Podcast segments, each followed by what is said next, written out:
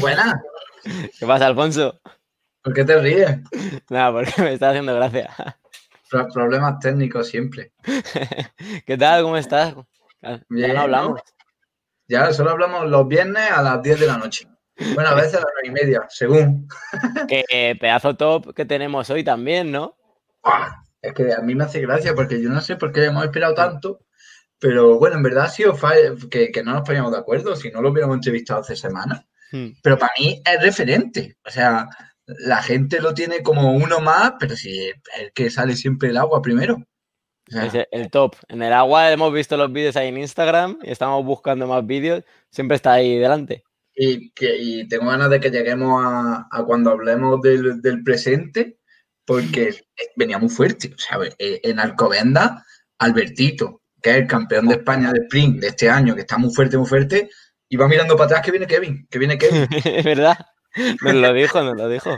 Por eso que, pues bueno, Salgo con Albertito en el canal de YouTube. ¿eh? Aquí abajo. eh, vamos a meterlo ya y presentamos a Kevin Tarek Viñuela. Muy buenas, Eso. Kevin. ¿Qué pasa, Hola, muy Kevin? buenas noches. Muy buenas. Kevin Tarek. ¿Tarek también es nombre? Kevin Tarek, nombre, y luego Viñuela González, apellidos. ¿Y, y lo, lo de Tarek por qué? O sea, ¿de dónde viene? Bueno, cosa de mi madre, nombre compuesto, y ya ves, Kevin americano, Tarek ahí árabe, una mezcla ahí un poco... Pero, Pero no bueno. tiene relación. Nada, No, no, no, de León 100%.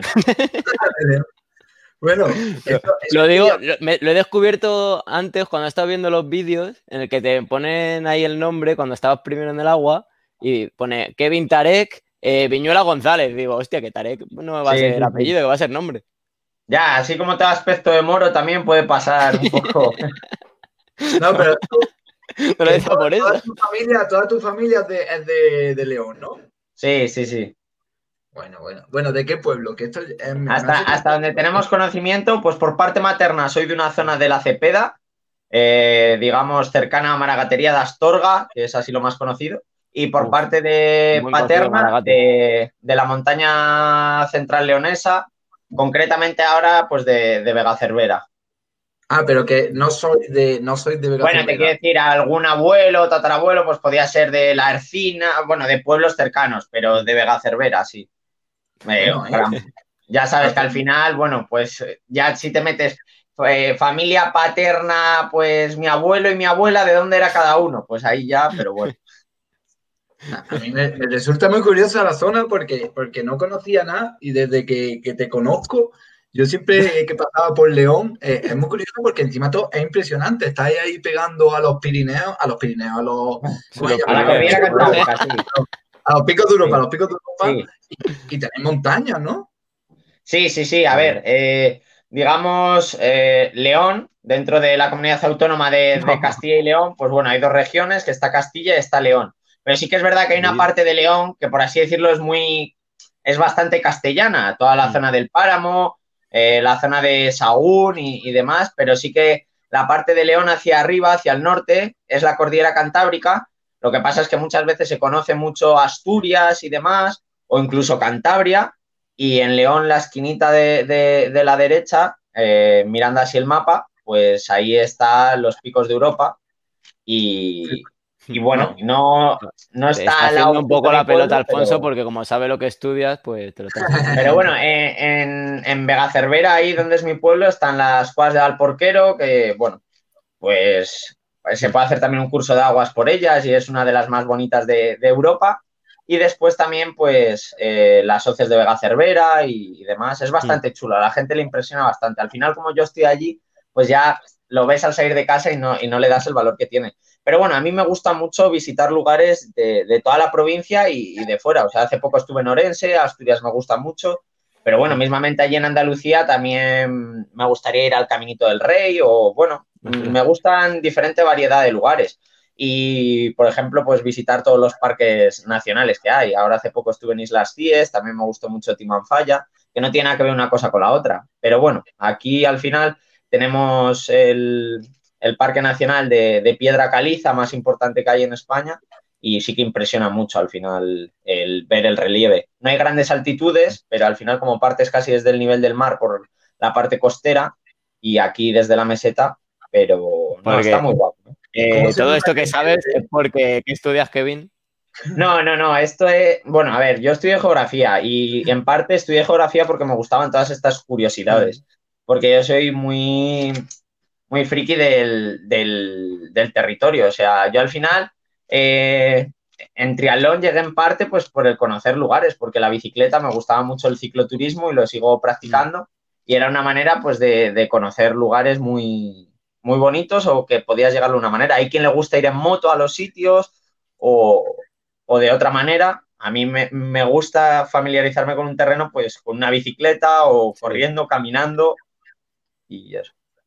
Haciendo deporte, en definitiva. yo, recuerdo que te gusta muchas veces subir fotos de cuando estás llegando a las competiciones en avión y eso, que te encanta el relieve, ¿no? Por así decirlo. O, por ejemplo, lo, vi, lo vi en, Atenas, ¿no? Creo que fue cuando, competiste en los Juegos de Playa o algo de eso.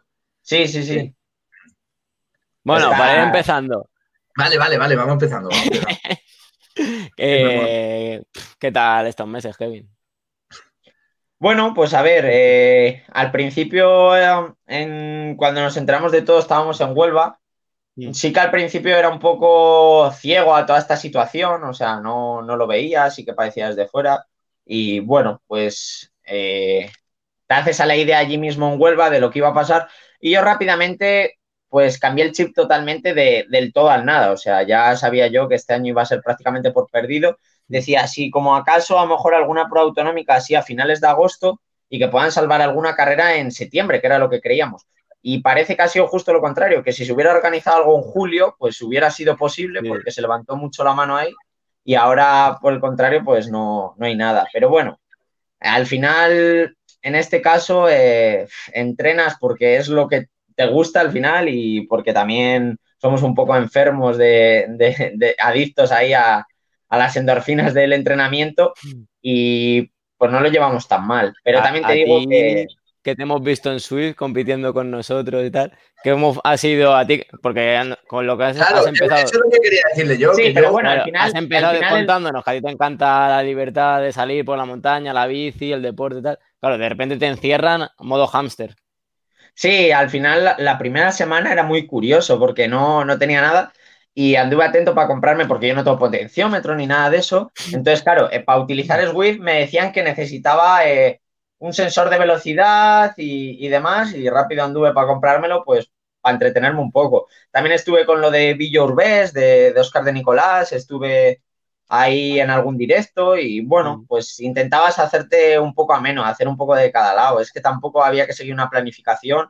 De hecho, eh, la calentada es a decir, me interesa comprar una cinta de, carrera a pie y consulté con, con, uno de mis entrenadores y me dijo, para nada, es que al final eh, pues es un, periodo que no estresas el cuerpo y, te lo tomas pues así, que es un balón de oxígeno que le puedes dar al cuerpo y a lo mejor después dentro de unos años lo, agradeces. Pero aún así, para nunca estás, pero más que nada por, entretenerte, como el que se entretenía a lo mejor haciendo bizcochos o viendo películas, pues, pues, pues bueno, Ah, también me entretenía de otras maneras, pero yo la dosis de deporte la necesito es como desayuno, comida y cena. O sea, no puedo hmm. llegar a una comida si no he entrenado algo, que no tiene nada que ver. O sea, yo con una hora de rodillo ya me, valía, no, necesitaba hacer machacadas. Qué humilde, ¿eh? porque llegaba y ganaba la competición siempre. Ah, bueno, a ver, eh, la verdad es que todos íbamos un poco trucados, ya te lo digo, porque eh, las velocidades que estimaba eran un poco irreales, y, pero ya te digo, todos. Pero los, vatios, los vatios son los vatios.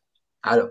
Sí, pero bueno, yo no tengo potenciómetro, no sé. pero bueno, hablamos, más o menos era muy similar. de gente que tiene potenciómetro, o sea, los otros no, pero los que tienen potenciómetro, los vatios ahí no, no cambia nada. Sí, pero al final tú podías trucar la mm, resistencia del rodillo y, demás. Entonces, bueno, muchas veces yo ponía el rodillo simulando y a los 300 metros ya yo ya no veía a la gente, ya me debían meter un minuto. Y digo, Mm. pues hay que trucarlo un poco porque todos van trucados y más. Bueno, fui al nivel de este, pues ya está. Cuando ibas al nivel de un ciclista pro o- o tal, dices tú, hostia, aquí no, este no es mi nivel. Entonces yo lo iba calibrando más o menos a- al nivel, pero aparte, bueno, la. Pero era para entretenerse, ¿no? Molaba, Sí, sí. te metías ahí en Sí. Guatopia y, y como que era aquí tus carreteras, ¿no?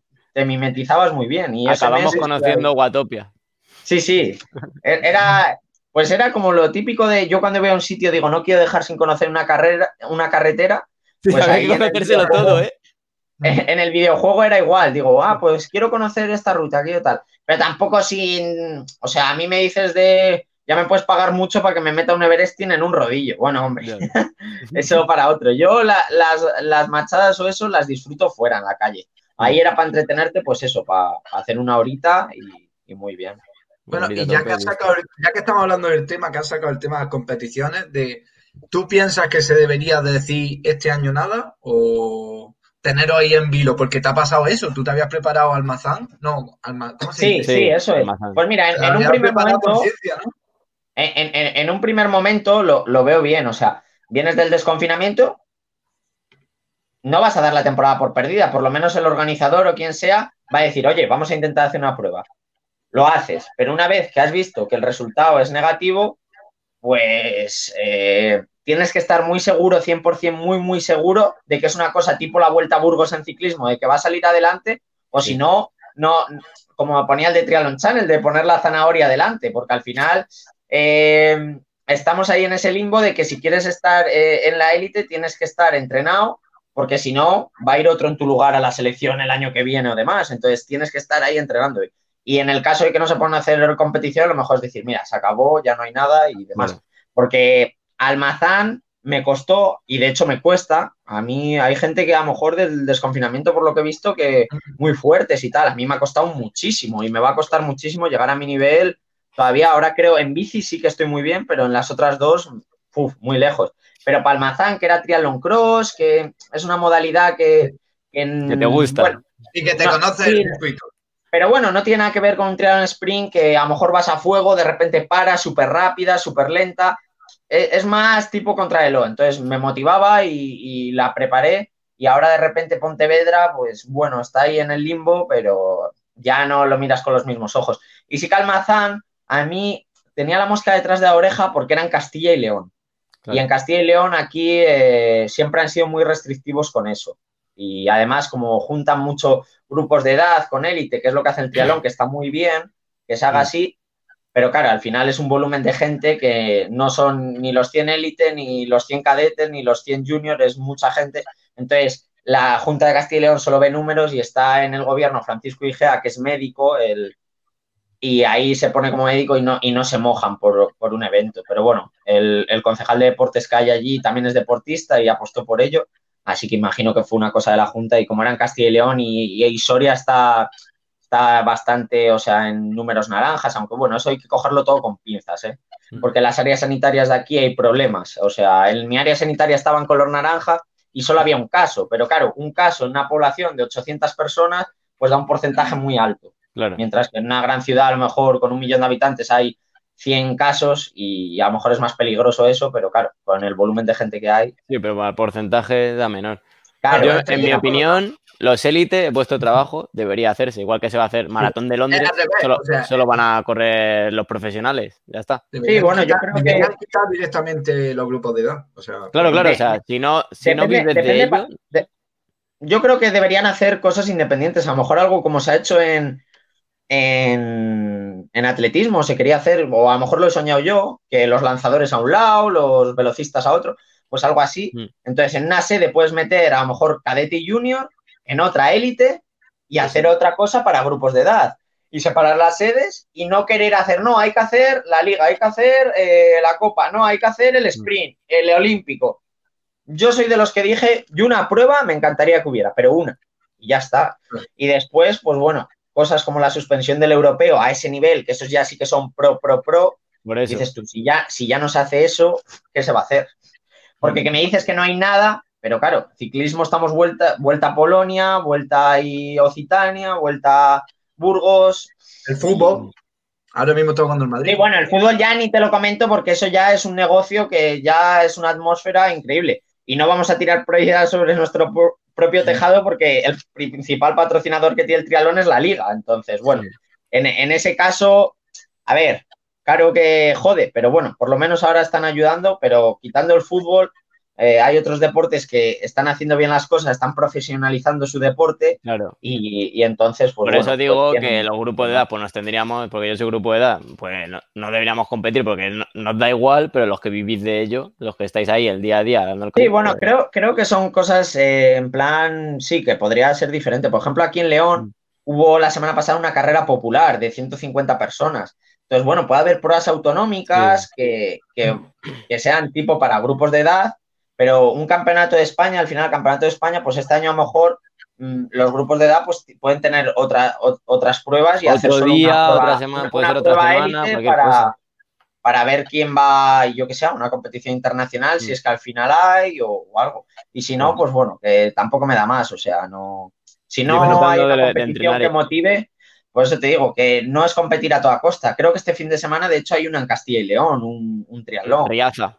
Sí, pero Pero es rollo sin drafting, un sprint sin drafting. Sí, bueno, iban a hacer eso en Valladolid y era campeonato de Castilla y León, pero claro, y me motivaba, pero así una prueba sin más, pues no, no, no es competir a toda costa, no sé. Eh, eh, necesitaba algo que me motivara. Si no, yo voy a seguir entrenando, me apetece casi más irme a, mejor a Pirineos, a conocer puertos, que ahora lo está haciendo además mucha gente, y yo Sí. llevo queriendo ir años, desde, desde que soy un chavalín, y he ido a la parte aragonesa, y prefiero hacer eso que, que a lo mejor estar compitiendo, porque son cosas que a lo mejor otro año, pues nunca puedes porque estás Nunca atado a a esa competición y no te puedes ir una semana por ahí. Entonces, Bueno, es lo que dices tú, Madrid, estás- Sierra Nevada, Granada, estás invitado. Está invitado a Sierra Nevada. Que la semana pasada estuvimos entrenando con Caña, Montiel, esta gente, y van a ir ta- también los González. Pero bueno, cambiando de tema, eh, Eh, pero- ya para ir empezando un poco, ¿no? No hemos empezado todavía. o sea, Claro. De chiquitito, hay que verle de chiquitito, mírale. ¿quién, e- quién era el Kevin de pequeño? Hostia, un trasto de, de puta madre, ¿eh? No, era muy, muy revoltoso y, y, bueno, muy inquieto y demás. Y bueno, pues quizás toda esa energía la tuve que focalizar en el deporte. Y, ¿Qué, qué y deporte, es- ¿Con qué deporte empezaste? Pues, Tú a también ver, naciste en el agua, como. la, la natación siempre ha estado muy presente en mi vida, más que nada porque son casualidades de la vida. Mi padre al final trabaja en una instalación deportiva, en una piscina, entonces para tenerme ahí controlado era como... Y la piscina siempre estuvo presente por eso. Y no era eh, de lejos a lo mejor el que más me gustaba. Así que, pero el ambiente que había, o sea, cuando era un club, antes había gente más de mi edad, ahora lógicamente pues ya la gente lo ha ido dejando. Cuando llega la etapa de la universidad y demás, si no te dedicas al deporte, bueno, puedes ir en verano algún día o algún día suelto, pero ya eso de ir todos los días a, a nadar, que hay pocos deportes que digas ir todos los días uno tras otro, pues no sé, había muy buen rollo y ibas por la gente. Y, y la natación siempre ha estado presente en mi vida, pero como una forma lúdica. O sea, yo sí que iba a alguna competición, pero ni de lejos, o sea, a mí me daba igual la marca que hacía o no hacía, yo me tiraba, nadaba y salía. Y listo. Y es lo que hacía. Pero te hablo eso con 15 años, 14, o sea, ya bien mayor, ¿eh? Y, y me daba igual. Pero bueno, he probado todos los deportes, casi todos, vamos. Balonmano me gustaba bastante. eh, fútbol probé que no me gustaba nada, porque al final ¿Esto dónde es? el fútbol, eso es en la estación de esquí de San Isidro, León. Esquiar, pero bueno, no, o sea, sin más. Sí, bueno. Y bueno, orientación, de, de todo. Menos ¿Y con la deportes de bici cuando empezaste de- entonces? menos- Con la bici he hecho siempre, digamos, bici de, de verano, de tener Sí, una bici de, con los amigos montaña. Sí, y en 2010 y 2011 hice un par de rutas, pero fue en 2012 cuando con una BH Top Line, que, que aquí por lo menos en esta zona de, de- de León todo el mundo tiene una, un, bueno, pues no sé, una bici como, digamos, estilo de montaña, pero sin suspensión y sin nada. eh, la típica que puede haber siempre en, en un pueblo. Pues con esa, yo me acuerdo de hacer rutas de 200 kilómetros, ¿eh? Y además con, con- con un pantalón de, de- de fútbol y, y con un maillot de, de los que tenía, de, la vuelta de, bueno, de hace años, de los 70, de los 80, que eran así de felpa, ibas ahí mm. todo el día y a lo mejor salías, pues yo que sé, a las 8 de la mañana y llegabas a las 10 de la noche a casa. No estaba, pero claro, con esa a lo mejor ibas a 20 por hora. no de carretera, ¿eh? Una bici. Sí, esa, esa. Una como esa, esa es, exactamente. Esa la tiene mi padre también. Pues esa, que en todas las casas normalmente hay una de esas, pues con esa bici pero vamos, ya me subí los primeros puertos, la primera cobertoria y tal, con un amigo de aquella. Y te hablo eso en 2012, que yo me consideraba un niño y a lo mejor tenía 17 años. O sea, ¿qué quiere decir? Claro, por eso mi progresión ahora sigue en aumento, porque al final yo tenía una madurez deportiva muy tardía. Hmm. Sí, e-, entonces, ¿cuándo empezaste tu primer triatlón? Pues eh, Después, al año siguiente, cogí una bici de carretera vieja de estas de en el pueblo con cambios en, con, el, con el, en el cuadro y, en 2013 empecé. Y ahí, pues sí, ahí tendría 17 o 18 años. qué pelazo ahí, ¿eh? Hice, hice justo el dualón de León que se hizo y después un triatlón, el único que había en la provincia de León, que era un olímpico sin drafting. Y lo hice en modo como un reto de acabar 1500 nadando, 40 en bici y 10 corriendo. Tengo que ser capaz de hacer eso. Lógicamente, al final, bueno, en el agua salí el primero y tal. Y bueno, eh, no sé, me gustó mucho, sobre todo el primer dualón. El saliste del agua el primero ya. Sí, pero bueno, yo creo que era algo normal, visto, bueno, no sé, el final ya era un nadador, o sea, aquí a nivel autonómico, de aquella no sé si en 1500 tendría 18 minutos o algo ah, así. vale, vale, que ahí ya empezaste más a nadar, más serio. Sí, bueno, seguía nadando lo mismo, lo que pasa es que la constancia y, el estilo ese, ya yo dar más brazadas y avanzar, avanzar, avanzar y, por cojones y por insistencia pues iba avanzando. Pero bueno, y te gustó ya el triatlón, ¿no? sí, sí, ya de aquella ya tenía las ideas un poco claras de, no sé, mi motivación era, mm, me gustaba mucho el deporte y decía, hostia, me gustaría que esto, no sé, pudiese, no sé si dedicarme a ello, porque aquella no controlaba mucho. Hmm. Y... Sí, porque tú al final, eh, con una edad tan tardía, a los 17, primer triatlón, es que te pueden pasar mil cosas por la 2013, hace 7 años, tengo 24, 17, sí. Ya ves. ¿Y, cuál, fue tu, primer equipo? Pues eh, aquí en, León había un equipo de, de, triatlón. Lo que pasa es que en León está todo muy dividido, y, pero no, no era equipo en sí. el Intelligent Triatlón y mm. era porque al final la ficha federativa, pues de aquella, eh, no sé si son 20 euros federarte con un club más barato y, también pues porque conocía bueno, a la gente del equipo, eh, eh, al que ahora es uno de mis entrenadores de aquella, estaba en ese club y a partir de ahí entablamos amistad y pues empecé con ese equipo, pero luego eh, estuve en el IM de Segovia y ya luego en el Fluvial. Así como clubes que digamos que, compiten. 2013, primer triatlón, 2014, campeón de España de triatlón cross ya, en un año. Sí, pero más sorprendente que eso fue a los meses o sea, fui al Tafuya y yo ahí, ahí sí que dije, hostia, a lo mejor como que tienes un, talento para el triatlón, porque quedé quinto en el Campeonato de España Junior de triatlón, pero es que salí primero del agua y en aquel Campeonato Junior eh, salieron a, mí, conmigo del agua Arturo Galeán, un de Murcia muy bueno, que lo ha dejado, que tenía un talento increíble, o bueno, creo que sigue compitiendo a veces, y Aleix Domenech, que que aquel año justo fue campeón de España de, de triatlón. entonces en bici nos escapamos los tres. Eh, yo subiendo apreté bastante, se quedó Arturo, Aleix me aguantó y en una bajada Aleix se fue, porque yo, bueno, pues era un poco. todavía faltaba eh, un poco acojonado. Me acuerdo que hizo como Sagan, se vio sentar, además en Altafulla que había un Badén. Y bueno, eh, me soltó y Aleix llegó a meta y quedó campeón de España Junior. Yo llegué el segundo y me pasó corriendo, pues me pasó Antonio Serrat, Arturo Galeán, que quedó en segundo y tercero, y ahí ya al final eh, Jules Beardon. Que ahí anduve con él, pero bueno, quedé quinto y dije yo, hostia, y al día siguiente en el Aqualón eh, quedar tercero y, y de aquellas que no entrenaba, o sea, nada, yo iba a nadar todos los días y me acuerdo que mis entrenos de carrera a pie era, pues voy del Hispánico a San Marcos, que es aquí muy típico, y son dos kilómetros ida y dos kilómetros vuelta. Y a lo mejor me hacía esos cuatro kilómetros a 4.20, eso, uno o dos días a la semana y a lo mejor sí que el fin de semana me metía una carrera popular.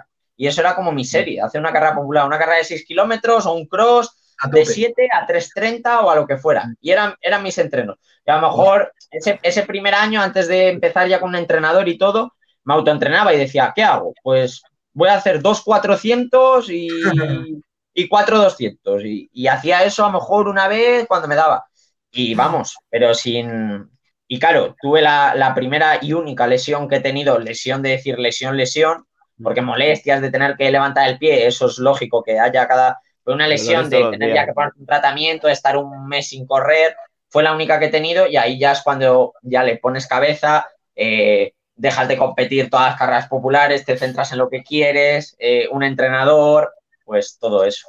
Eso ya 2014-2015, ¿no? Ya más 2015. Eh, sí, a, en 2000, a partir de, de, de 2015, que es ya el primer de- año élite. de que, que yo me hace gracia porque han pasado años y años y siempre Casti y tú con el mismo nivel, ¿no? Ahí siempre uno delante, otro detrás. Es verdad, está, está el Casti detrás. Sí, ese fue el campeonato de España de, de dualón, creo que quedé el 29.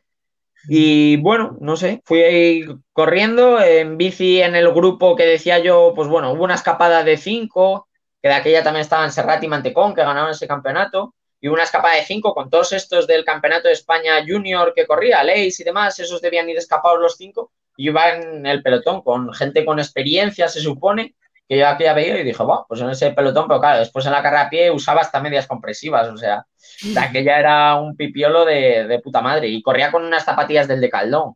Que, oye, que el Decaldón tiene muy buenas prendas, pero que a mí no me intenten vender las zapatillas del Decaldón porque Ha- Han, han mejorado, no, ¿eh? Y de hecho, no vimos el año pasado, Casti corrió el campeonato de España tras long cross con Kalenji.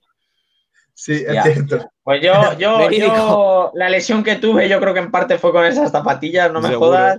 Y eso, que tiene prendas muy buenas y yo las utilizo. Y prendas que no pueden tener a lo mejor pues otros sponsors que yo tengo, como que te dan ropa, como Spiuk, Austral o, o- o demás. Mm. Pero, pero vamos, zapatillas de correr, desde luego que, que a- aprendí la, la lección. Y luego Bueno. ya 2016, campeón de España ya, en dos, en tres años. Élite. Sí, sí. Fue en 2015, ya tuve un resultado muy bueno, que hay alguna foto muy chula por mi Instagram, que fue quedar décimo de España en el campeonato élite de, de, de triatlón normal, en Altafulla además, un circuito muy duro. Y tengo una foto que iba tirando yo del grupo, y claro, ves ahí a, a Pablo da Pena, a Nano Oliveras, a Antonio Serrat, a Cés Godoy, o sea, Esto en cross. Usia Win, toda la gente que, que yo veía los vídeos en YouTube y eran, no, no referentes, pero eh, no sé si ídolo, ¿cómo se llama? O sea, ver a gente que dices tú, hostia, que, que les admiras y tal. Que les veías Sí, un. sí. No, no tu ídolo de decir Sí. mi ídolo tal, no sé qué, pero sí gente que dices, hostia, que joder, que Sí, andan un huevo y fijas- Sí, eso es. Pero tampoco sin estar idolatrada, pero Mm. porque al final. Y, eh, pero eso en triatlón cross, ¿les viste? Eso ¿Estaban fue ellos triatlón normal, de, Ah, de ruta. vale. Que al final yo siempre lo he valorado. He tenido resultados en triatlón cross, pero hay que ser consciente que donde está el nivel No, es en triatlón normal. Y para mí el que vale es la distancia olímpica, porque en sprint no, no la acabo de ver, no sé, yo veo que es una, una carrera a pie, no sé. Pero el triatlón olímpico, vale, es un 10.000, pero eh, no sé, es un, es un triatlón. Sí, Yo cuando final- lo conocí, para mí era, la era la distancia. Claro, yo para mí la, la distancia buena es eso. Que ojo, que puede haber formatos, a lo mejor juntar dos super sprints que estén muy bien, pero la distancia sprint no, yo no la acabo de ver personalmente. De No, eso aparte de que a lo mejor se adapta peor a el- mis condiciones, el pero Pro Tour fue un poco Bueno, así. yo cuando debuté, debuté en un olímpico sin drafting y yo la referencia que tenía del triatlón era, era esa, Ironman y, y triatlón 1540-10. Ya luego vas viendo, te vas metiendo en el mundillo y, y, y ya vas conociendo más. Pero Y donde sí, no- después, pues bueno, ya conseguí los resultados en triatlón cross, que de aquella, pues, pues no te lo crees, porque lógicamente eh, muchas veces eh, yo me he ido sorprendiendo con mi, con mi propio nivel. De hecho, el año pasado en, en los Juegos Mundiales de Playa y, y demás. Y Eso, además, eso vamos el- luego, nos lo tienes que contar el de- eso el, es un el de- el de triatlón cross, eh, aquel año gané con una bici de, de, tres platos, ruedas de 26, cuando ya todo el mundo iba con bicis de 29. Y ahora yo veo esa bici que eh, eh, cuando estuve ahí sin sponsor entrenaba con ella y digo, pero, pero ¿cómo pude ganar? Y, y, tengo tiempos por ahí en, en, alguna subida que yo me cronometraba y demás y digo, ¿cómo podía ir yo así con esa bici? De, es que nos, nos quejamos nos demasiado. A, nos vamos acomodando a, a lo bueno y, y nos y quejamos ahí, demasiado. Sí. Pero Eso, bueno. en, en 2016 estabas con una bici de tres platos, ¿no? Sí, y ruedas de 26 y tal, que parece que no, pero hostia, tienes que ir cambiando toda la técnica, o sea, porque los circuitos son, son así, que no son como una carrera de BTT que dices, vale, para arriba 20 minutos, me tiro para abajo y uf. Pues sí, sí, con una, con una bici de esas que además ahora digo, madre mía, ¿cómo iba con eso? Que además tenía suspensión adelante, pero ni, ni botaba. Pero bueno, eh, después hablamos de eso porque el tema económico del triatlón siempre es curioso y sobre todo tú, por, por ejemplo, que, que, que, vienes de familia modesta, ¿no? De casita normalita, de tal, eh, ¿no? Y en León, ¿y cómo se te viene grande tener que neopreno, bici, zapatillas, viajes? ¿Tú cómo sí, es, es, eso es. A ver, no, mi, mi, no vengo de una familia rica, pero tampoco, como decir, de hambre no nos vamos a morir tampoco. Entonces, bueno, cl clase media, que es lo que hay en, en, en, la mayoría de gente, que es lo que somos la mayoría de gente en España. Y, y al principio sí que me acuerdo que el neopreno, pues toda mi familia, eh, tanto primos y, y demás, a escote para, para ayudarme a comprar un neopreno de aquella. La bici hizo un desembolso ahí también mi madre para, para, comprarla, pues con ahorros que se tenía y fui adquiriendo el material. Porque el primer año, en 2013, yo hice los triatlones todos sin neopreno, sin nada. Y yo decía, y salía el primero, cuando, tío. Cuando, cuando me compré el material, joder, digo, si salgo más o menos aquí en el agua, aquí atrás, sin neopreno, cuando me compre el material, tengo que ir follado. Y, y sí, que, y, y sí que se nota la hostia, no jodas. Un neopreno no, se nota una barbaridad. Y, y, vemos... una, y, una, bici, o sea, una bici, ah, da igual que esté montada en 105 en lo que esté, pero vamos, una bici que tenga los cambios en la maneta, porque si no, imagino cambiando así. Claro, era. Siempre cuenta el director técnico de Castilla y León una anécdota que dije en el, en, cuando debuté, que me llevaron a, al de autonomías. Me decía, eh, yo, yo no me acordaba y me la recordaba él, que cómo cambiaba yo y dije, muy fácil, plato grande, piñón pequeño y ahí queda todo, toda la carrera. Fui más atrancado o menos atrancado y así debía ir.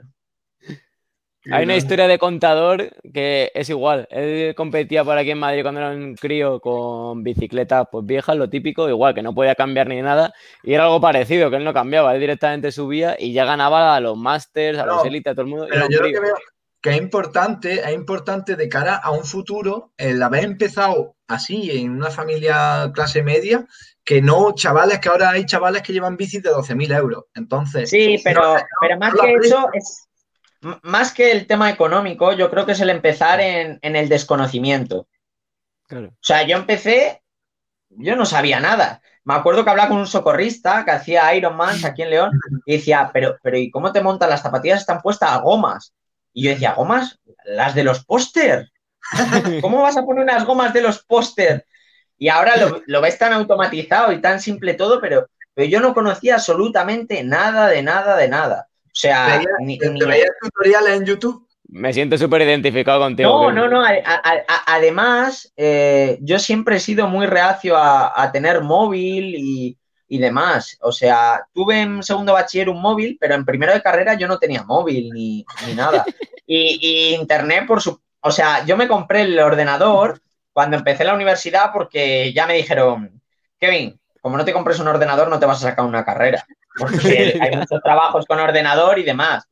Y, y, después me encontré en el último curso que yo tenía un sobremesa y que necesitaba un portátil y me lo prestó un profesor porque yo no tenía portátil para porque lo tenía que llevar a clase para compartir con los y yo hostia no joder, yo para eso siempre he sido muy reacia a las tecnologías. Sí que es verdad que al final eh, ahora mismo cuando ya tienes que estar en un club para quedar para no sé qué pues al final ya hasta me he metido en la tarifa y tengo hasta un poco de, de datos para estar comunicado pero pero sí que es verdad que no no era, no sé, no, no conocía, no veía el YouTube, pero sí subía vídeos. ¿eh? Hay, hay vídeos muy graciosos por, por mi canal de YouTube de esas fechas, de 2011 y 2012. Iba a casa de un amigo, los editábamos, los subíamos.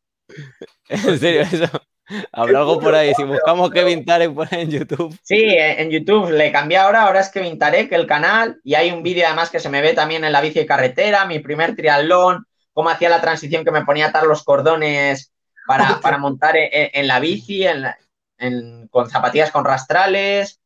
Y bueno, alguno nadando. Y sí, no, bueno, hay material ahí gracioso que tenía de aquella. Ojalá encontrar es que a saber dónde estará por ahí perdido. Entonces, tú, Ah. a los- chavales, eh, que no hay, no hay excusa, ¿no? Que pueden empezar a hacer triatlón de cualquier manera. Te, te tiene que gustar. Si te gusta, Claro. de cualquier manera, para adelante. Te tiene que gustar. Eso podemos tirarnos horas y horas hablando de la cantidad de horas de entreno que esto necesita. O sea, Bueno. te tiene que gustar. Sí, pero bueno, yo, yo me considero que, no sé, me veo tan, no sé, yo siempre me he visto muy malo, entonces yo al final he sido bueno porque he tenido constancia, no por haber entrenado mucho, no hay que tener prisa, no sé, han sido los años, no lo has ido buscando y te lo, te lo has ido encontrando. Sí que es verdad que habrá gente con un talento increíble, pero que a lo mejor no le gusta. Entonces, a lo mejor eso es mucho peor, el ser muy bueno en una cosa, pero que, que no te guste. Que le hagas simplemente por decir, es que soy bueno y esto se me da bien, pero es que me cansa, En- me en- aburre. En esos casos duran menos. Al final la cabeza Claro. peta y ya está. Y cuando, cuando van llegando los títulos, que ya hace un año, hace dos años, que ya eres profesional, por así decirlo. Si estás entre los 20 primeros de España, Élite, sí, el- élite, Sí. élite nacional, sí. Vale. Porque es que Bueno, muchas veces te dicen, bueno, ¿cómo eres? Y yo digo, si es que somos ahí a lo mejor 15, por decirte un número, que depende del circuito, la carrera, el cómo llega uno, cómo llega otro, uno puede quedar eh, de esos 15 el primero o el 15. Entonces, claro, Digamos que están los, que ya- cinco los que, los que todos sabemos que están por encima, en el Olimpo. pero, pero después somos muchos que dices tú, hostia, que a lo mejor en una carrera uno es muy bueno, pero es que en otra puede cambiar totalmente la situación de carrera, o porque en una Copa Europa vienen dos tíos y te escapas con ellos y ya ganas hasta el otro. Entonces, bueno, somos un grupito ahí que, bueno, que, que tenemos que- nivel lo que quiero- y, y- que siempre saco el tema, cuando tú te profesionalizas tú solo, en algún momento tienes algún problema con decir, no voy a salir de fiesta, voy a comer así o voy a comer de otra manera, o ese problema No. lo llegas a tener tú en me, algún lo- yo- me momento. lo no, imagino yo siempre no. igual. Yo no, yo de hecho, o sea, he salido de fiesta y, y he hecho de todo lo, lo que se puede hacer, pero, pero, ¿sabes? No sé, no me gustaba, no, o sea, lo hacía, yo veía y digo, a mí a lo mejor me gusta salir de fiesta algún día, pero hasta las 2, las 3 de la mañana, no el perder el día siguiente, a mí me gustaba aprovechar la mañana siguiente, digo, si me voy a levantar más tarde a las 11 y ya me voy a levantar a la hora de comer, he perdido esa mañana y yo quiero disfrutar de esa mañana. Entonces, no sé, no, no me encontraba la, la motivación. Y tampoco he- sigues vinculado a amistades de, no sé, las amistades que tenía siempre eran deportivas y a lo mejor pues alguno ha ido a otro sitio o están haciendo otras cosas y no es que no me lleve con ellos ni nada, pero bueno, no, no sé, no, nunca me ha Caminos dado por eso. distintos. Y luego, y luego para el comer, hostia, es que yo soy un gordo, pero de puta madre, porque entreno mucho y, y- y lo quemo. Pero bueno, también es verdad que cuando no entreno mucho, cuando descanso y demás, tampoco me entra esa gusa y como menos y no me apetece. Cuando hemos conectado era ensaladita, ¿eh? ¿eh? Hoy ha tocado ensaladita. Sí, pero bueno, antes había estado en una terraza tomándome un, un trozo de pastel de Oreo, o sea, y después de comer me metí un helado y ahora cuando colguemos seguramente me meta un maxibón, o sea, y eso es real, o sea, pero no sé, lo- A, Na- a Nachete González le acaba de estallar la cabeza. No, claro. No, pero es verdad, o sea, yo tengo que decirlo, que a mí me sorprendió, yo desde el primer momento, se lo digo a Luis, que cuando volví, de, yo lo conocí, que me llevaste de invitado a, a Sevilla, que aquí estamos los dos, Mírate, Alfonso. sí, me llevó Cipri de, de regalo ahí de vacaciones. Bueno, y, y yo me sorprendió lo, lo natural que era. O sea, estaban todos pendientes qué comía y tal. Yo me acuerdo que en la- el mismo día de la carrera que tú no sabías si ibas a hacer los relevos, te comiste cuatro o cinco helados y, y tan a gusto, ¿me entiendes? O sea, sí, que- no, no, hostia, ya te digo, yo, además, es verdad que en casa me controlo mucho, pero por mi madre, porque no, yo no suelo ir a hacer la compra, porque sobre todo, si voy a hacer la compra está liada, porque compro algo fijo. A lo mejor te compro un bote de cacao de untar, ¿sabes? Y yo no puedo ir, porque el Mercadona a mí, los croissants, yo eso me... Entonces va mi madre, no hay nada de eso en casa, entonces como no hay nada, pues no te apetece nada. Entonces, y no hay, no lo pues, comes. Esa es mi pues, teoría. Pues las uvas, las cerezas, lo más dulce, o la miel, pero en casa como muy sano. Pero siempre que salgo de casa, como, como no lo he tenido aquí en casa, pues voy al pueblo y tal, y ale, eh, venga, la torta casera, venga, el pastel casero, venga, no sé qué, ay, que hay tableta aquí de Nestlé, pues ale, pa'lante. Y de hecho, en algún fuente a la moda, aquella desayunaba bizcocho con chocolate y tal, pero bueno, ahora sí que, no sé, a mí me gusta la avena y desayuno eso, pero no quita el comer el sano para añadir lo otro. O sea, yo voy a un restaurante. Compensas, tú compensas. Claro, cuando iba a un hotel, pues tienen el huevo revuelto, que es lo que puedo desayunar, leche con avena, pero vamos, yo el croissant y eso, vamos que si lo como. Ahora, ojo, la, a mí la bollería industrial no me gusta. Que también es industrial muchas veces esto, pero tiene que ser rollo casero. O sea, no sé, un fosquito, donuts, a mí eso no, no me gusta. Pero todo lo que sea así, bizcocho, eh, croissants, cosas así un poco, no sé, digamos, un eh, pelín más natural, que no deja de ser azúcar, pero, pero sí me gusta. Y también, eh, para que la gente no piense así que tal, eh, a, mi favor diré que, por ejemplo, a mí no me gustan nada las bebidas con gas, entonces no bebo nada de Coca-Cola y demás, que ahí también va mucha gran parte de azúcar. Pero el mosto me encanta, por ejemplo, y tiene más azúcar que, todo eso. Pero no habiendo mosto en casa no hay problema. Ahora, claro, vamos a una comida y, y, es que yo no sé medir. Entonces yo no sé tomar un vaso de hecho, en algún restaurante del pueblo ya me ponen la botella de mosto. O sea, tú fíjate la confianza que hay. Para Kevin. sí, sí, tal cual. Te cobran el menú y tal, y el mosto, pero el mosto en vez de darte un vaso, a mí me pone la botella. Por lo menos tiene ese detalle. pero no sé si me hacen un favor o, lo contrario. Hombre, pero bueno. Eh, ¿El mosto lleva algo de alcohol? No, eso lo. ¿Eh? El mosto no lleva alcohol, ¿no? Pues, eh, no, no, alcohol no, pero bueno, a lo mejor una copa en alguna verbena de estas, pero mm. este año no hay nada. Entonces, si, este año hubiera habido, las fiestas de mi pueblo fueron antes de ayer, que lógicamente no se celebraron, pero si no, sí que tomo una, pero bueno, no, no sé. Veo tanto lo de la, resaca, las vomitonas. Es que yo digo, pero ¿cómo puedes disfrutar de eso? No? Yo, eso no hago contigo. Ese no ha vivido en Erasmus. Pero bueno, que no te has privado, no, pero yo lo que quería decirle que no estás privado, pero que no lo has pasado mal, ¿no? O sea, que tú te ibas a dormir pronto porque te decía. No, no, tampoco voy a dormir pronto, ¿eh? No sé. Mm, yo normalmente me levanto siempre entre las 8 y las 9, me acuesto a lo mejor a la 1, a las 2 de la mañana, a las 2. A lo mejor te puedes acostar algún día antes, pero no sé, no tengo horarios de rajatabla, no sé. Me en competición más, ¿no? En competición sí que lo, lo respetarás más, ¿no? bueno, no sé. yo duermo muy no, me pongo nervioso un día normal, pues te mm. vas a la una a dormir, te levantas a la... Bueno, este año Pontevedra, si se hace, cuidado, que es a las nueve y media, vi, dijo yo. Madrugón, ¿eh? Pero, si no, normalmente son por la tarde o a mediodía, entonces, no sé, te levantas siempre a las ocho, a las nueve, no sé, la, típica vida que llevabas como estudiante, que al final ibas al colegio a las 8.40 o a las 9 a la universidad y te levantabas a las 8, pues no sé, Oye, y sobre ya palmarés más internacional, porque has aprovechado bastante, ¿eh? El tema del agua, el acuatlón, salir sí, el primero. no, pero antes de meternos en el acuatlón, que eso ha sido de este año anterior, eh, ¿cómo se lleva eh, ya empezar a viajar fuera, a Copa de Europa? palmarés internacional. quiero meterme en el, lío, porque hay gente, hay gente que hay que decirlo, que aunque esté entre los 15 que hemos hablado antes, dice que para quedar el 40 en una Copa Europa no voy, pero a ti te gusta meterte en el meollo y sales delante del agua. Yo, yo el primer año que era élite, que a lo mejor ahora no lo hubiese hecho, pero fui allí y quedé el 40 y dije, a ver qué es esto.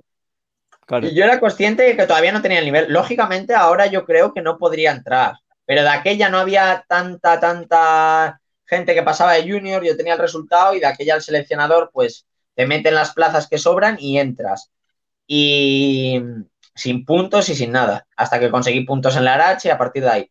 Pero bueno, eh, había que probar, ya está. Sí, y ya vas viendo y sabía que tenía que conseguir nivel a pie, pero en todo lo demás, mejorar la natación, mejorar la carrera a pie, mejorar la bici para llegar más descansado a lo otro. Pero es una evolución que yo veía, no sé, eh, sí que es verdad que tuve un par de carreras así, eh, de hecho una fue la Copa Europa de Madrid y otra en la RH, que, piensas, dices tú, hostia, te ves tan atrás y con el flato, el flato me dio muchísima guerra, decías tú, ¿de verdad puedo estar yo, yo aquí? ¿Este es mi sitio? Yo a lo mejor no valgo para esto. Y dices, bueno, sí, quedaste en el Campeonato de España Junior, sí, pero esto es otra cosa. Pero bueno, mira, no sé, tampoco desconectabas, volvías a entrenar, tal, modo autómata, sin pensarlo mucho, y al final fueron llegando los, los resultados. En, no sé cuándo fue el año que fui al Europeo Sub-23, 2017 o así, y ese año ya, pues ya quedas el 16 en una Copa Europa y sobre todo el puesto entre los españoles, siempre entre los cinco mejores españoles, y a partir de ahí ya, pues muy bien, hasta sentarte en el top 10 de todas las Copas de Europa, y joder, eso ya estaba muy, muy, muy bien. Y este año, pues, no pudimos saber lo, lo que hubiera Lo de pasado. Huelva hubiese estado bien. Sí, yo creo que llegaba muy, muy bien eh, a Huelva. O sea, y Ah. para que yo lo diga, que yo suelo ser de decir, no, no me veo, no, no sé qué. Llegaba corto en bici y al final yo creo que conseguí un punto muy, muy bueno en bici a falta de dos semanas. Y de hecho en Alcobendas lo vi y, y cómo estaba corriendo, que ya el año pasado acabé corriendo a un ritmo que tal y digo, hostia, lo que dices tú, si Albertito antes me metía la hostia y ahora, hostia, le, estoy corriendo cerca de él. Y yo decía, a lo mejor está lesionado o está flojo, porque yo para que corra tanto, yo, ¿sabes? Digo, pues no estará él muy bien, ¿no? ¿Y, Claro, ¿y por qué y- nada tan bien Kevin Tarek, tío? Porque es que siempre estás ahí delante del agua. El, el- el único talento que yo considero que tengo Sí. es nadar en aguas abiertas. No sé, porque en piscina mm, casi todos tienen mejores tiempos que yo. Sí que es verdad que los he mejorado y este año eh, mejoré mucho mi marca en 1500. eh, hice 16.52 en piscina larga. Eres bueno en aguas abiertas, ¿no? Sí, pero bueno, también salía primero cuando tenía 18 minutos en 1500. O sea, Y, y contra más picadita el agua, como que sales con más diferencia, ¿no? Que eres más bruto que el resto. y con neopreno. El, el neopreno importante. Sí, sí, sí, porque yo no doy pies y me elevan muchos pies. Y yo con neopreno eh, hice una estadística que con neopreno siempre salía entre los dos primeros del agua. Y sin neopreno, eh, a lo mejor en la media estaba en torno al tercero cuarto o por ahí. ¿Y, y qué se siente? O sea, el saber que está liderando un campeonato de España, que hay, que, que- que hay gente que... la primera Copa de Europa y eso que lideraba, hostia, me molaba mucho, pero ahora ya, no sé, te cambia el chip un poco porque dices, ¿a dónde voy yo solo? No sé, sí que es verdad que se te han quitado la, la ambición esa, de decir, es que como hacía tanta, porque digo, en ese campeonato, por ejemplo, fui, fui un poco, no voy a- no sé cómo expresarlo, pero te me, me achanté, me achanté, porque ese día iban nadando suave, suave, suave. Y en el Aqualdón al día siguiente salía el tercero del agua o así, y iba a tope. Al día siguiente, a tope y salía el tercero. Y ese día iba suave, suave, suave. Y digo yo, y, ese día a lo mejor si hubiera tenido una actitud de decir voy a ir a toda hostia, hoy voy a meter hueco y me voy a ir en bici. Pero yo pensaba, dije, si es que siempre me sale mal, digo, voy a guardarme para correr bien, que más o menos estoy más o menos bien corriendo y justo tienes un fin de semana que no estás muy, bueno, que la gente corre muchísimo y de aquella ya mucha gente estaba utilizando zapatillas que ya ayudaban y yo de aquella no sabía ni que existían porque yo para eso es- buf, no me entero nunca de nada y quedé el 12. Y digo, pues por lo menos podía haberme hecho la aventura de intentar escaparme en solitario o, o tal. Con la y bici, ¿eh? Llegar e irte tú solo. ya, ya ver hasta dónde llegaba. Pero como me ha pasado muchas veces que me escapaba y a lo mejor te pillan el kilómetro 10 solo y ya llegas reventado y te entra el flato corriendo, pues... Ten- Tengo una duda. ¿Tienes ganas de media distancia, medio Ironman que ahí ya puedes salir del agua cuando tú quieras, que coges la bici y te puedes ir tú solo? Al no haber Sí, sí, sí, me pica bastante la curiosidad, sí que la... Bien, pero bien, bien. bueno, Quería eh, saber eso. Qui- quiero dar, quiero dar todo en, en la corta y lo que me echa para atrás de las largas distancias sobre todo es el tema de los kilómetros de carrera a pie. Me parecen volúmenes grandes, o sea, al final... Sí, los 21 se hacen largos. Bueno, pero Sí. ya vamos a hablar de, de lo gordo que lió el año pasado. La- las dos. Bueno, primero... Ha tenido dos gordas, ¿eh? claro, Porque por a mí, la de la Vuelta a León de ciclista, que a llevarte tú el mayor de las metas volantes, ¿cómo se te ocurre eso? ¿Cómo surge? Pues es que fue todo súper bipolar, porque hice aquel año, yo mm, tenía la curiosidad de probar en ciclismo y demás, me molaba, pero bueno, eh, tengo muchos puntos débiles y demás y se sufre en el llano cuando meten cuneta, o sea, ahí sufres lo, lo que no está indecible. Y ese día empieza la vuelta y salen follados. Y empiezan por unas carreteras que yo para eso soy bastante acojonado y no sé, no, no me daba respeto. iba el último del pelotón ya. Y digo, madre mía, madre mía, que van 10 kilómetros y me estoy. Qué largo se va a hacer. Y, y, se pasaba por debajo de un puente, además de estos súper estrechos que solo entra un coche, pues por ahí todo el pelotón que estaba adoquinado, que yo lo conocía porque era Vuelta a León, es por donde yo entreno, y, salvo una etapa yo conocía todo. Y, y digo yo, hostia, no me jodas, pero ¿cómo pueden pasar por aquí? Pues a lo mejor pasadas a 45, a 50, digo, pero madre mía, si se va a desmontar la bicicleta. Mm. Y sabía que había un repecho, porque al principio pensaba que iba a ser en sentido inverso la, la vuelta de la etapa. Y dije, ah, vale, es por este sentido, pues por este sentido. y, tú, dices, tienes que estar adelante, ¿sí? Pero ¿por dónde pasas? Si es que hay gente que va por, por las espigas que salen ahí en la cuneta, por ahí van ciclistas. y digo, ¿por dónde paso? Y, ya aguanté y hubo un momento en el que se fue abriendo, abriendo, abriendo el repecho y dije, pues yo tiro este repecho y sin cansarme yo, yo fui subiendo, subiendo a tope, adelanté a todo el pelotón, todo el pelotón, todo el pelotón y llegué arriba y, era, bueno, es un repecho, no sé si es un kilómetro a lo mejor al 6%, bueno, lo que, lo que fue. Lo subí ahí en dos minutos y cuando, y cuando llego arriba veo que, bueno, que llego, hay cuatro delante. Y me junto con ellos, paso y grita uno, venga, venga, que esta es la buena, no sé qué, no sé cuál. Empiezo a mirar para atrás y veo que el pelotón de esto como que se empieza a ensanchar, a parar, y yo digo, hostia, esto es lo que ves en la televisión en todos lados. Esto es que ah, esa ha sido la buena. En ese repecho el pelotón ha querido que se haga la fuga hmm. y yo me he metido en ella. Entonces digo, hostia, me he metido en la fuga. Y yo ahí súper acojonado diciendo, chicos, cuidado, que esta bajada es jodida, que la conozco, que hay una curva peligrosa, así que pero es que en esa escapada. Todo el mundo flipando, me, imagino lo que de En esa escapada iba Íñigo Elosegui. Que, que, yo, que yo de aquella digo, este lleva el mayor de campeón de España, este, tiene que andar la hostia. Y ahora está en el Movistar. Y hay otro que era, eh, no sé si, un, serrano que, bueno, en amateur es el que gana todo, ahora la montaña y todo, y en nada va a llegar a pro. Creo que ahora está en el Caja Rural. Sí, Gonzalo Serrano o este creo que es Alberto, pero también va a llegar seguramente a pro. Y, otro, otro chico también iba. El otro no, no tengo referencia, pero que era una escapada de nivel. Y entonces, bueno, íbamos ahí. Íbamos dando relevos a, 40 y, y, bueno, en la meta volante, pues yo andaba atento, claro. La meta volante está en Hospital de Órbigo. Dile tú eso a Íñigo Losegui, te va a decir, ¿y dónde está Hospital de Órbigo? Entonces, bueno, al final, eh, más o menos sabía dónde estaba, entonces, bueno, eh, anduve listo para pegar un ataque y, bueno, más o menos te sacrificas también, das más relevos o, eso, y bueno, pero a partir de ahí fue muy jodido, porque claro, el primer día tienes el mayor, pero a partir de ahí y tuve que escaparme en algún puerto y hacer unos esfuerzos sobrehumanos para puntuar y ya mantener el la cabeza el mayor, ¿no? Pero es que sí, todo esto, al final. Eh, Luis y yo hemos convivido un poco con ciclistas y es que es inhumano el nivel que tienen. O sea, es brutal. Sí, no, no, no. Yo creo que es donde más diferencia hay, porque viendo el nivel que puede tener Mario Mola, por ejemplo, de carrera a pie con atletas y el nivel de un ciclista, es que los ciclistas buenos, buenos andan, se nos escapa. muchísimo. Pero bueno, que, yo estoy, yo haciendo triatlón me hace ilusión que llegues tú a una carrera y, haga un podio, haga, o llegue cualquiera de estos que hacen cross en invierno, que tú también has hecho mm. cross. Los González, por ejemplo, los atletas no querían que fuesen campeones de Andalucía de cross porque no eran atletas. Entonces, como que ahí se demuestra el nivel que hay en triatlón en España. Sí, sí, sí. Bueno, también es depende de la zona, o sea, sí. Aquí en León, por ejemplo, hay muchísimo nivel de atletismo, mucho, hay muy buenos atletas. Y de club. Sí, Robert de también. ¿Eh? es de aquí. Robert sí, sí, sí, es de aquí. Sí. Del, de ese grupo hay bastantes, pero bueno, también hay, hay otra gente muy, muy buena. ¿eh? Puedes contar, a mí me ha contado Alfonso la anécdota de los bidones ah, de la vuelta. Eso, que, como que había bidones que tú, que a ti te, a lo mejor te daban algún bidón o algo de eso, me dijiste.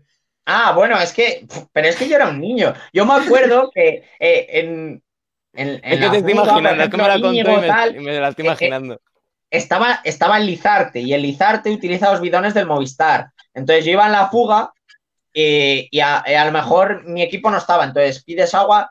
yo, yo pedía mucha agua porque yo, además digo, yo necesito bidones de este tamaño, joder, de este, de, este, no, no, no, de esos pequeños que te dan. Y bueno, yo, yo, es que bebo muchísimo, entonces digo, yo no puedo ser ciclista. Yo cuando veo a los ciclistas tirar a falta de 5 kilómetros el botellín, digo, pero ¿cómo van a llegar arriba a 5 kilómetros sin beber agua? Si yo bebo hasta a falta de 500 metros. Bueno, pues yo pedí agua y me dieron el, el, bidón del Movistar y lo guardé yo y lo tiro para el coche y le digo, guárdamelo, ¿eh? Este guárdamelo, no sé qué, y lo tiro para el coche.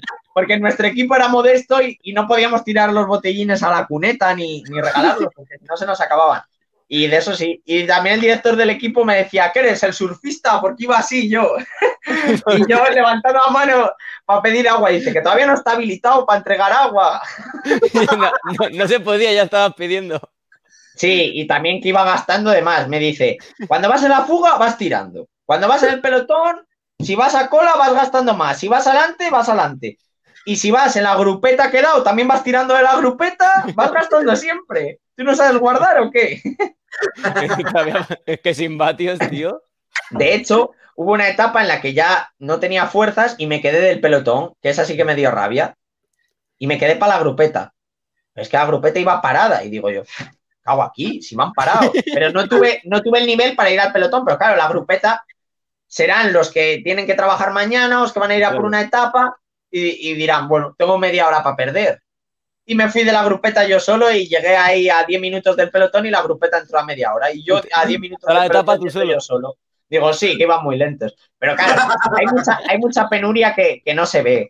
Y es que solo hay un coche de equipo, el coche de equipo va adelante, siempre con el que va adelante, y tú te quedas sin agua. Pues al final tienes que parar una fuente, aunque estés una vuelta, paras, llenas el bidón y, y sigues. O sea, como que estás entrenando cuando vas en la fuga todo es muy bonito y ahí la cámara y la televisión y la moto y no sé de atrás no se ve nunca, ¿eh? Pero cuando vas atrás y, dices tú, hostia, ¿y si pincho ahora? Me quedé. Y, y, en la última etapa pasó eso y se quedó un, un equipo con nosotros porque dices, tú, hostia, se, pincha una grupeta y es que esas cosas nunca, nunca se ven. Y bueno, estaría curioso que algún ciclista comentara eso alguna vez. ¿Repetirías? ¿Eh? ¿Repetirías otra vez una vuelta así? Pues mira, eh, justo cuando acabé esa dije que no repetiría, por supuesto. del dolor, ¿no? Porque al final. También estuve fatal después. Pero también es verdad que respecto a un, un año con triatlón no repetiría. Pero este año sí. Este año sí repetiría. Si hubiera una vuelta tipo la Cubo de Zamora, pero me gustaría una vuelta algo más, no sé, exigente. Que... Ojo, no de 12, ¿eh? No, no, de, no de días, sino de, dureza. Pero bueno, la Vuelta a Zamora no tenía grandes puertos. Tenía alguna tachuela, pero no, no tenía. Me gustaría alguna así, algo más dura. Como una clásica, ¿no? Se nos va el tiempo y todavía nos queda una pila de cosas. es que me muero, tío. Es que, es que Kevin me encanta. Claro, claro, por eso. A ver, bueno, y ya, eso la vuelta. La bici. Y ahora esto. O sea, no tengo fotos de Atenas. Esto es de. sí, de Doha. De Doha, los World, World Beach Games. ¿Cómo? cómo o sea, la FETI dice, ¿quién quiere ir a esto? Y tú que acabas de ser subcampeón ¿no? del mundo. Bueno, no, no, sé si al final influyó un poco, pero estos iban a ser en San Diego. Y cuando conseguí los resultados de Pontevedra, que yo había apostado por el Aqualón, yo rápido empecé a, a, Samu y tal. Hay que ir a San Diego, no sé qué, porque dije, ojo, esto no lo paga la FETRI. Esto lo paga el, el el COE. Entonces digo, la FETRI solo tiene que meter baza ahí en el COE para, que, lleven a, para que lleven a alguien del trialón, digo. Y, ahí metiendo baza y me dice Iñaki, porque a los mediterráneos, que también vi que había mediterráneos, yo dije, hostia, se me iluminaron los ojos, dije, hostia, este año hay todo de Aqualón. Y en los mediterráneos habían ido, hacía, hacía un par de años, hacía cuatro años, habían ido con Ana Godoy y Lucas Mola. Y dije, hostia, y me dijo, a los mediterráneos cuenta con ellos, pero los World Beach Games, no, no, no sé qué. Y fue poco a poco la cosa y al final hubo World Beach Games y Mediterráneos. Y claro, los Mediterráneos al final los gané y, hostia, me, costó, ¿eh? Parecía que no había sin nivel, pero, hostia, el portugués estaba fortísimo y, bueno, y había nivel, ¿eh? Corriendo sobre todo hubo mucho nivel. Lo que pasa es que luego la gente mucha, uf, se hundía, ¿no? Pero luego los World Beach, ahí sí que había mucho más nivel. sí, porque estaba Mar de Bay, que, que, es uno de los mejores nadadores, siempre ha salido por delante de mí, y estaba Rostilac Pepsot, y al final gané saliendo a correr con él. Y entonces, bueno, pero yo creo que el clima me ayudó mucho. Pero bueno, ¿qué puedes decir? Bueno, eh, si me dices que soy de Andalucía o tal, me puedes decir, bueno, es que tienes ventaja porque él es ruso o tal. Pero es que ventaja ninguna, soy de León. O sea, que aquí, bueno, ahora sí que hace algo de calor, pero, no sé, ayer era inhumano el calor que hacía. Y de Ah, hecho. ¿No fuiste la bandera? ¿Cómo- cuándo- ¿Por qué, por qué te dieron la bandera a ti?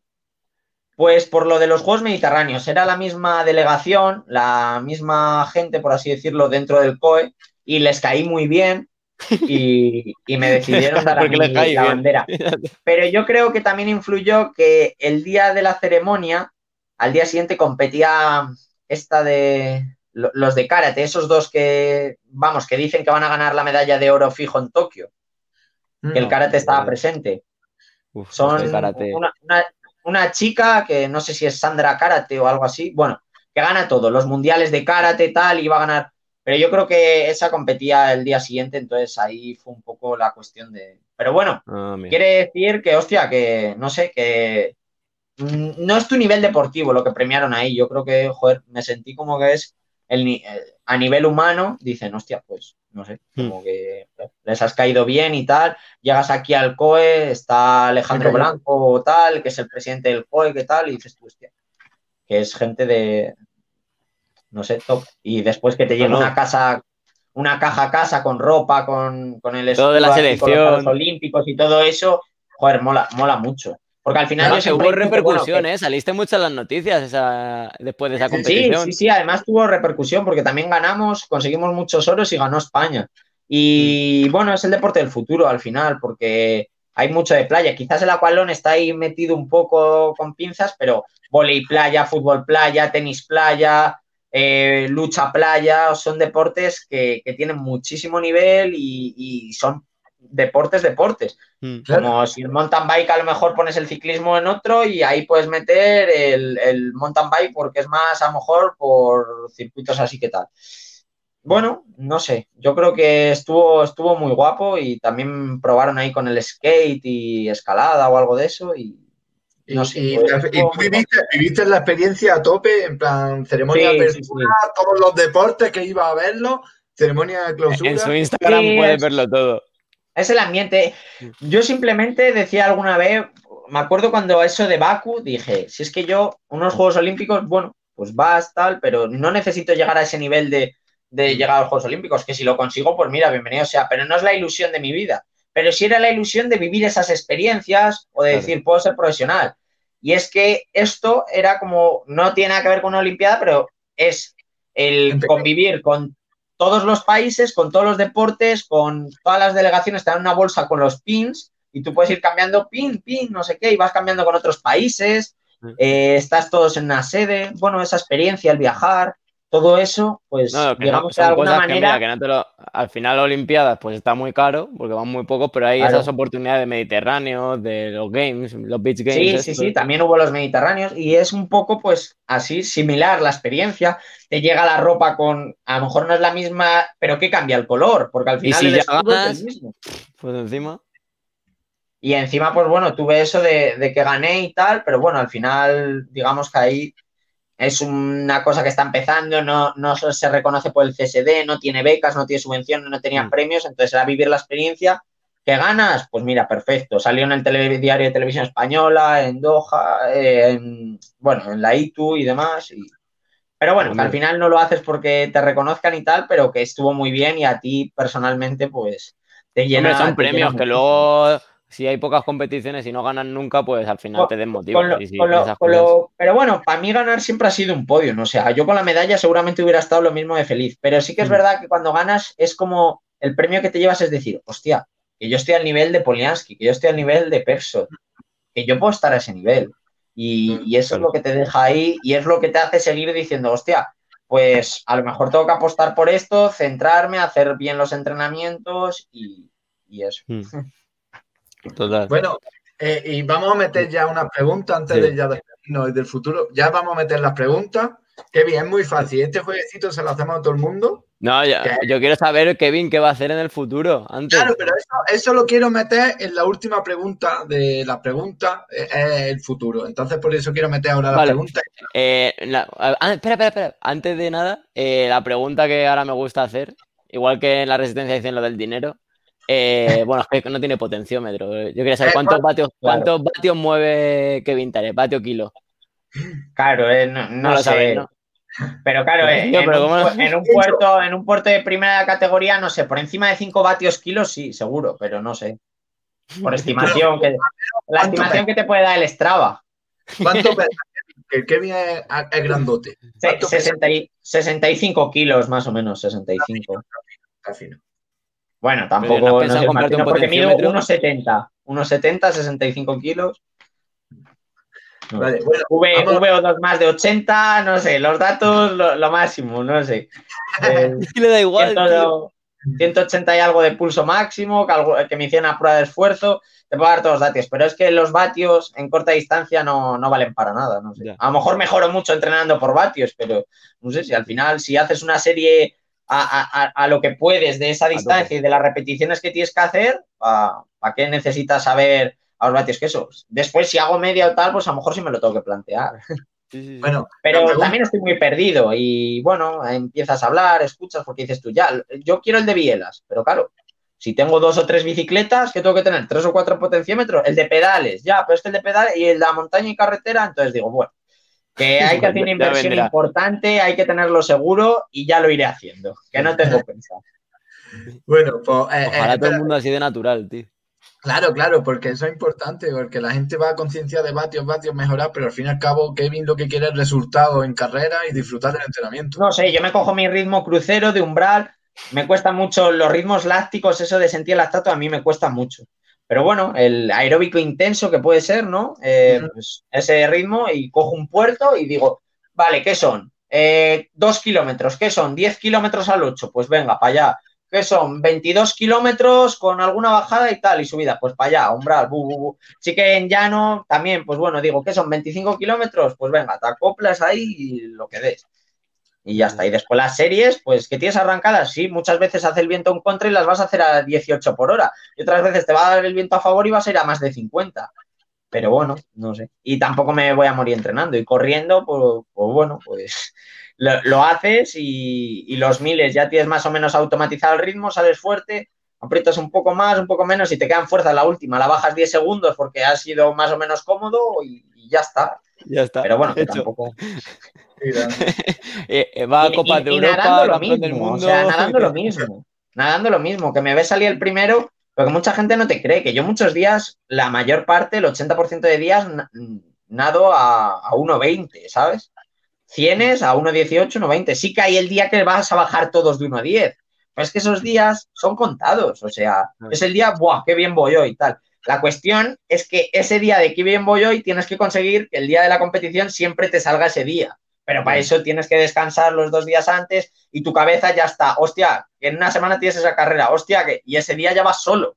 Es como algún entreno de estos motivados que ya vas, pero Sí, muchos sí, sí. días, si estás reventado, vas a 1.18, 1.18, 1.20, 1.20. Y muchos deportistas yo les he visto y van igual. Lo que pasa es que, bueno, que a veces no se cree. Y también pasa que muchas veces quedas con otros que les dices esto, pero claro, es que vas, vas eh, con la motivación de entrenar con alguien, como cuando estuve en Lugo demás, y también vas Sí, sí. picado, o sea, Claro. vas pasado porque dices tú, hostia, voy con este y vas en paralelo y ya estás con esa motivación, pero claro, La, regla te de viene una hostia, te viene una hostia a la semana, que lo comido, hostia, entrena una semana genial y otra semana que tienes que estar, eh, vamos, descansando porque estás reventado de, de esa semana. Entonces, bueno, eh, hay que relativizar un poco, un poco todo. Bueno, a día de hoy, Kevin Tales tiene, tiene Y entrenador. las preguntas, si quieres. Bueno, pero, pero digo, a, a día de hoy ¿Eh? tiene entrenador. Sí, sí, sí. Tengo, eh, vamos a ver, eh, si quieres te doy nombres. O sea, digamos, Miguel Ángel Rabanal me lleva, digamos, toda la planificación, el decir, pues vamos a llevar una planificación inversa, o vamos a ir a estos objetivos, o vamos a conseguir los picos de forma aquí. Y después, en natación sigo con mi club de toda la vida, pero bueno, que lo llevan David, Paco y Ramón, que son tres personas de León, pero que no quita para que vaya a entrenar otro día con, con otros entrenadores de, de, de, de otro Mm. club que son amigos o demás. O sea, al final a lo mejor, no sé, en León, ¿sabes? Pues hay otro club, ese día no está, es un sábado y no va a tu club y te dice el otro, hostia, ¿quieres entrenar con nosotros? Y no va a decir, no, no, que tengo mis series, no sé qué. Pues si vas a nadar, pues dices, pues me meto con él. O si vas por la mañana un día que hay a lo mejor un grupo que va por la mañana, pues vas, no sé. O sea, no. Qué grande, es que es lo más natural Y del después de mundo. cargar- ¿eh? y, de carrera a pie, Luis Sousa, eh, mi entrenador y sobre todo un buen consejero, me ayudó al principio a correr y, demás. Y bueno, pero para el entrenamiento de carrera a pie, pero sí que para todos los ejercicios a lo mejor de gimnasio, excepción También mi fisio me ha ayudado bastante con el tema de gimnasio.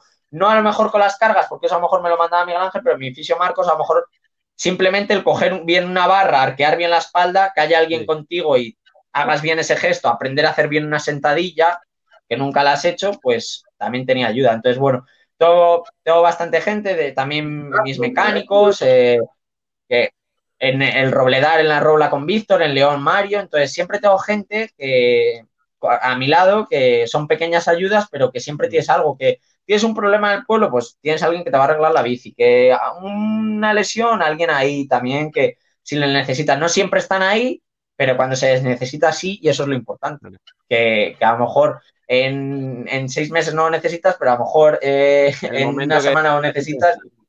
Eso es.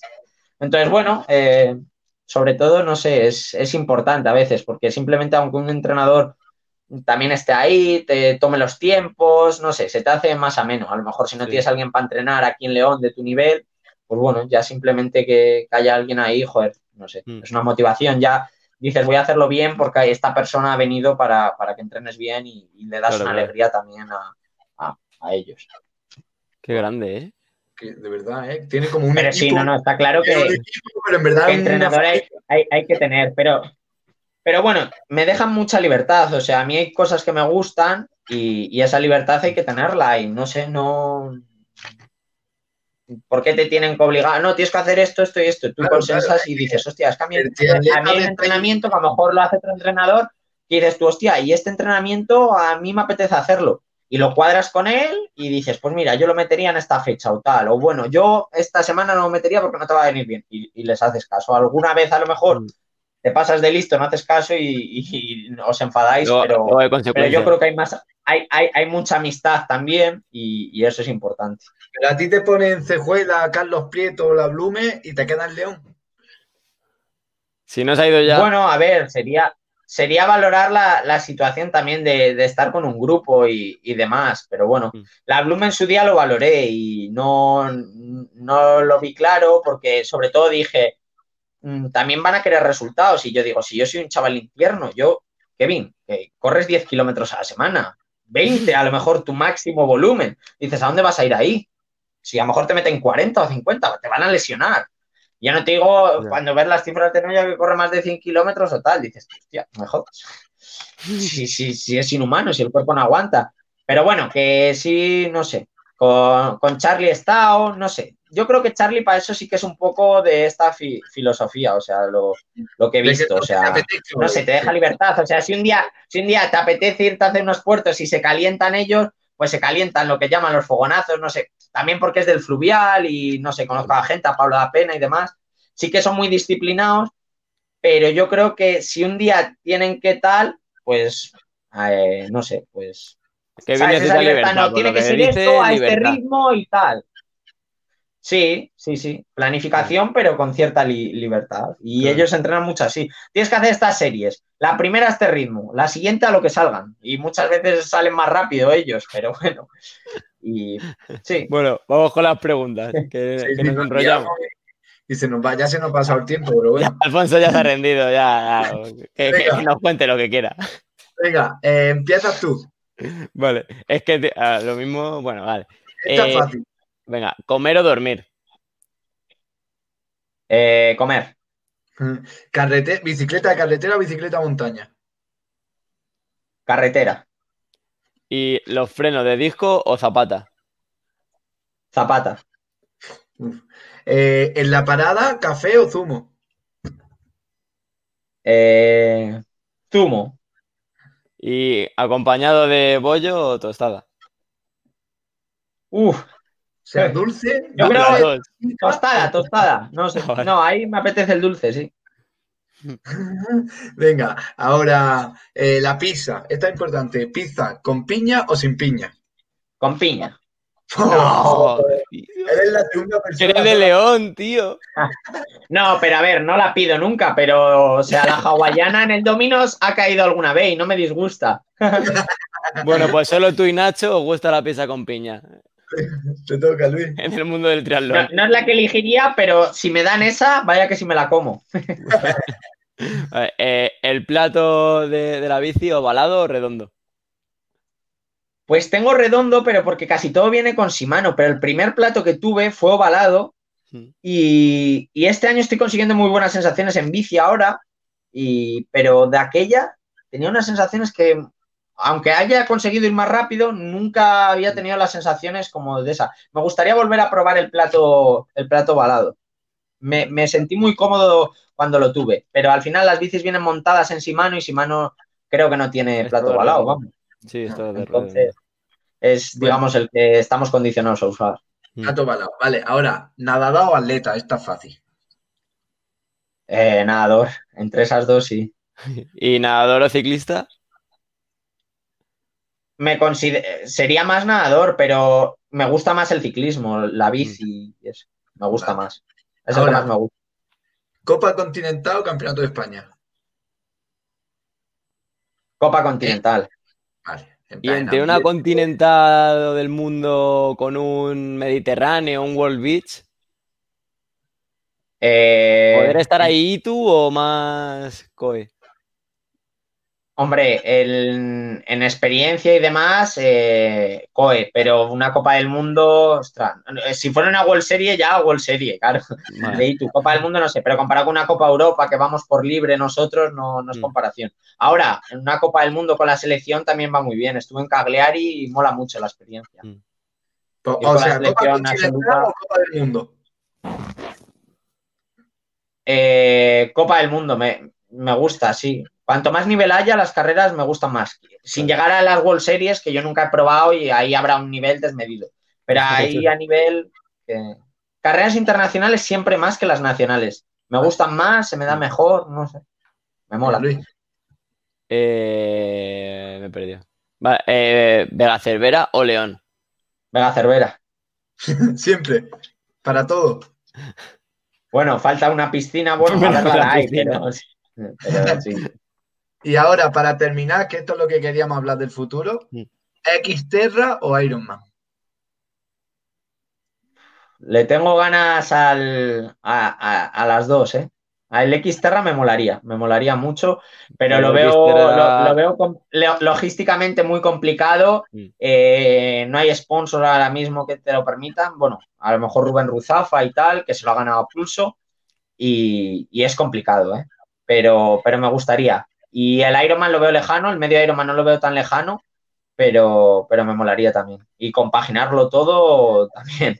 Que de hecho, en Eco Llanos un lo hacía. O sea, hacía Hawái y luego se iba y ganaba el Xterra de Y aquella. luego y- se va a Maui. Mm. Sí, sí. El que es bueno es bueno en cualquiera, así que eso da igual. Sí, sobre todo ser versátil, no sé, ser bueno en todo, no solo en una cosa ahí, en un formato. Bueno, Mm. hay que No, estar Javi, todo. Javi Gómez Noya ha sido campeón del mundo eh, en todo. También ¿eh? de Xterra, sí, sí, por Sí. supuesto. Y porque no le puede dedicar más tiempo porque está centrado a, a- a lo que está, pero sí. sí. Qué Bueno, grande. entonces te, te veremos unos años todavía por corta y Sí, pero bueno, también es verdad que yo creo que, como en el ciclismo, que ahora lo vemos claro, en triatlón está pasando que lo que decimos, que el que es bueno es bueno en todo, pero cada vez va a ser más difícil que haya un dominador que gane en todo. Va a haber más es- especificidad y dependiendo del circuito, las características, por lo mismo que en ciclismo, una gran vuelta no la va a ganar el que gana la- las clásicas, aunque pueda haber un superclase. Mm. Pero claro, ese es el tío que nace con talento, tiene el don y encima entrena la hostia. Entonces, ese tío ¿Tienes ya la espinita, la espinita de una buena Copa del Mundo de Triatlón Cross? ¿De un buen mundial? En, en Pontevedra tuve la, la- la putada de la cadena, macho, que tuve ahí un problema con el desviador y se me salió y no pude conseguir el, el resultado que ese día podía haber tenido. Pero bueno, no sé, con el resultado del Aqualón después, eh, cuando tienes dos días después ese resultado se te olvida y, y ya está. Bueno, el- la única carrera que considero que tuve una espinita fue el Europeo Sub-23, que cogí unas paperas la semana antes y no pude rendir y sí que me dio mucha rabia porque, bueno, es algo fortuito, no es algo que hayas buscado tú como una lesión, que bueno, es fortuita, pero al final, si tensaste más, te lesionaste o tal, pero eso es una enfermedad que dices tú, joder, justo esta semana y tal, y la primera vez que te convocaban así con la selección y todo, y, me dio mucha rabia. Sí que me gustaría volver a, un europeo, sí, esa motivación la, tengo.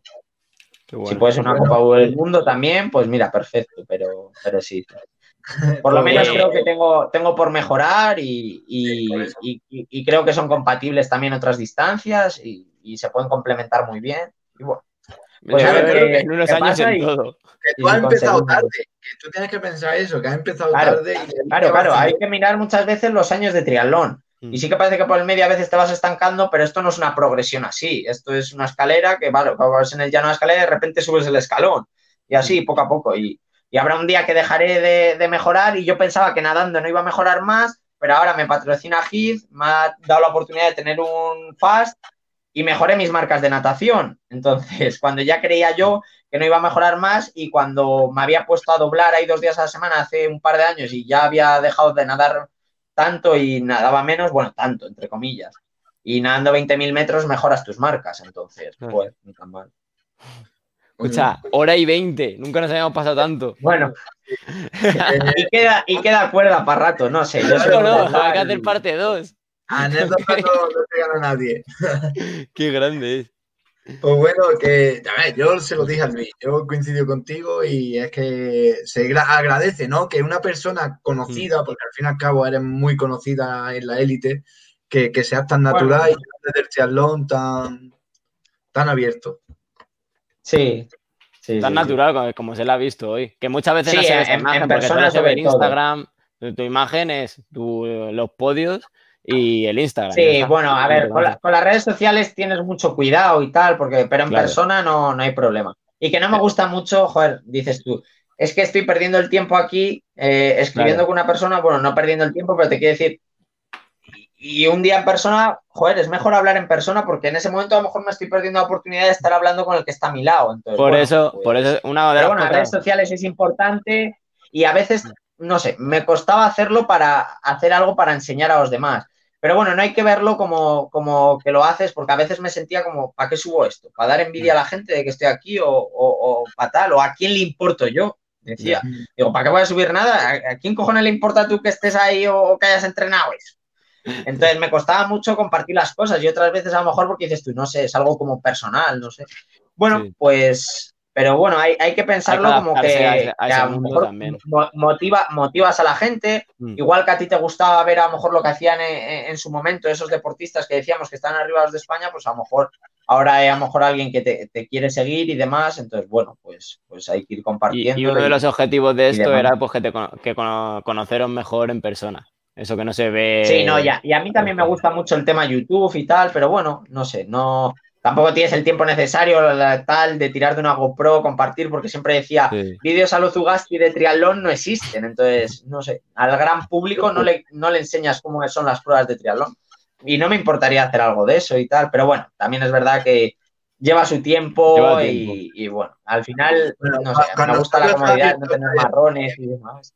Kevin, con nosotros está abierto al proyecto, ¿eh? Todo lo que quiera.